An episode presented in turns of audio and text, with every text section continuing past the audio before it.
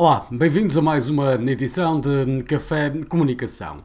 Hoje vamos falar sobre uma forma de evitares que os teus clientes fiquem nervosos antes de concluírem a compra. Tenho certeza que vais eh, considerar melhor a tua página de finalizar a compra no teu site, na tua loja ou online, eh, depois desta nossa edição. Isto, claro, se já não segues estas eh, regras. Ora, como deves saber, uma página de checkout, uma página de pagamento numa loja online ou em qualquer site que venda algo online tem de ser descomplicada. De resto, se procurares replicar esta mesma situação para as lojas físicas, deves fazer com que o processo de compra do cliente seja também ele simples, descomplicado e fácil.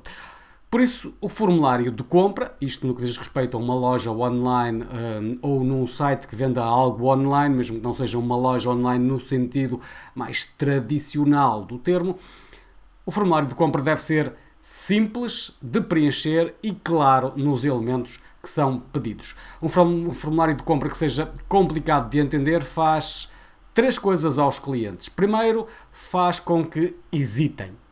Depois leva-os a ficar nervosos, até mesmo inseguros, e num terceiro patamar, muito provavelmente fazem com que acabe por abandonar a compra, só porque, enfim, estás praticamente a fazer um interrogatório. Imagina alguém chegar uh, a uma loja online, imagina que tu próprio chegas a uma loja online e vais uh, fazer uh, as tuas compras, colocas tudo no carrinho, chega o momento de dar o passo seguinte, que é concretizar a compra dos produtos. Já sabes que vais ter que colocar alguns dados uh, que são absolutamente essenciais: o nome, o e-mail, o número de telefone e também a morada, porque afinal vais necessitar de receber esses produtos. Isto se forem produtos que envolvem um envio, se forem produtos digitais, não precisas mais do que o nome e um e-mail.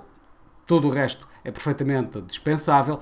Ora, mas imagina então que eh, também nesse formulário, além de colocar estes dados que são os habituais, incluindo também o um número de contribuinte, tens de responder a aquilo que é um verdadeiro interrogatório. Aquele, uh, aquelas questões que são estranhas, que não fazem sentido. Por exemplo, quantos filhos tens? Agora, diz-me uma coisa: qual foi a tua naturalidade? Onde é que nasceste? Qual é a tua data de nascimento? Mais, diz-me uh, o nome do pai, o nome da mãe. Hum, se calhar também será uma boa ideia ter o nome dos avós, de cada um dos lados. Diz-me já agora também outras informações que são uh, verdadeiramente absurdas, como, por exemplo, qual é a tua cor preferida? Não, não estranhem, porque isto são questões que nós já Uh, tivemos de responder em formulários de compras, uh, com exceção da uh, pergunta sobre os nomes dos avós. Essa, de facto, até hoje ainda não encontramos em lado nenhum, mas tudo o resto, desde a cor preferida, desde a naturalidade, o local onde se nasceu, a data de nascimento. A data de nascimento ainda se é mais ou menos uh, fácil de entender, porque enfim, a empresa em causa pode querer enviar uh, uma oferta, um presente de aniversário, como um cupão de desconto na altura do, do aniversário, mas deve deixar este campo opcional e não obrigatório, como em, em algumas lojas uh, esse campo está colocado como obrigatório. Ora, numa loja online deves apenas e só pedir os dados que sejam absolutamente essenciais para concretizar a compra do ponto de vista legal e para fazer o envio sempre que haja um envio. O número de telefone pode ou não ser eh, considerado um elemento essencial para as questões de envio.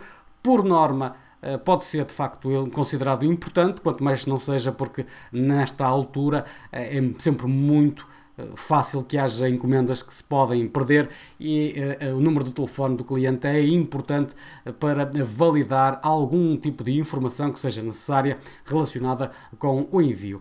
Portanto, as questões que deves colocar nesse formulário para que o cliente concretize a compra devem ser as essenciais e apenas essas. Não quer dizer que futuramente não possas questionar aos teus clientes uh, outras matérias, uh, incluindo, por exemplo, a cor preferida, uh, qual é o clube do coração, qual é o filme dos sonhos, qual é o destino de viagem paradisíaco que desejava um dia ir. Isso tudo pode ser questionado mais tarde num inquérito ou através das estratégias de email marketing para conheceres melhor os teus clientes. Isso faz todo sentido, mas posteriormente, nunca no momento em que está a ser feita a compra de produtos no teu site, na tua loja online.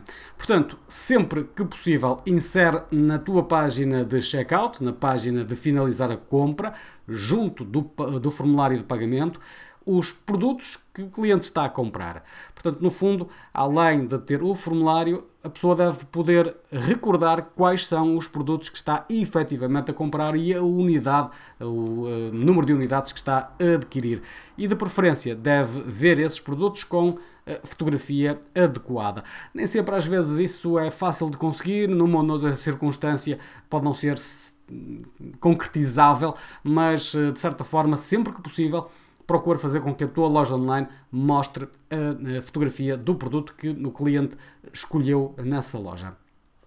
A página de finalizar a encomenda numa loja online tem de ser apenas uma, de preferência.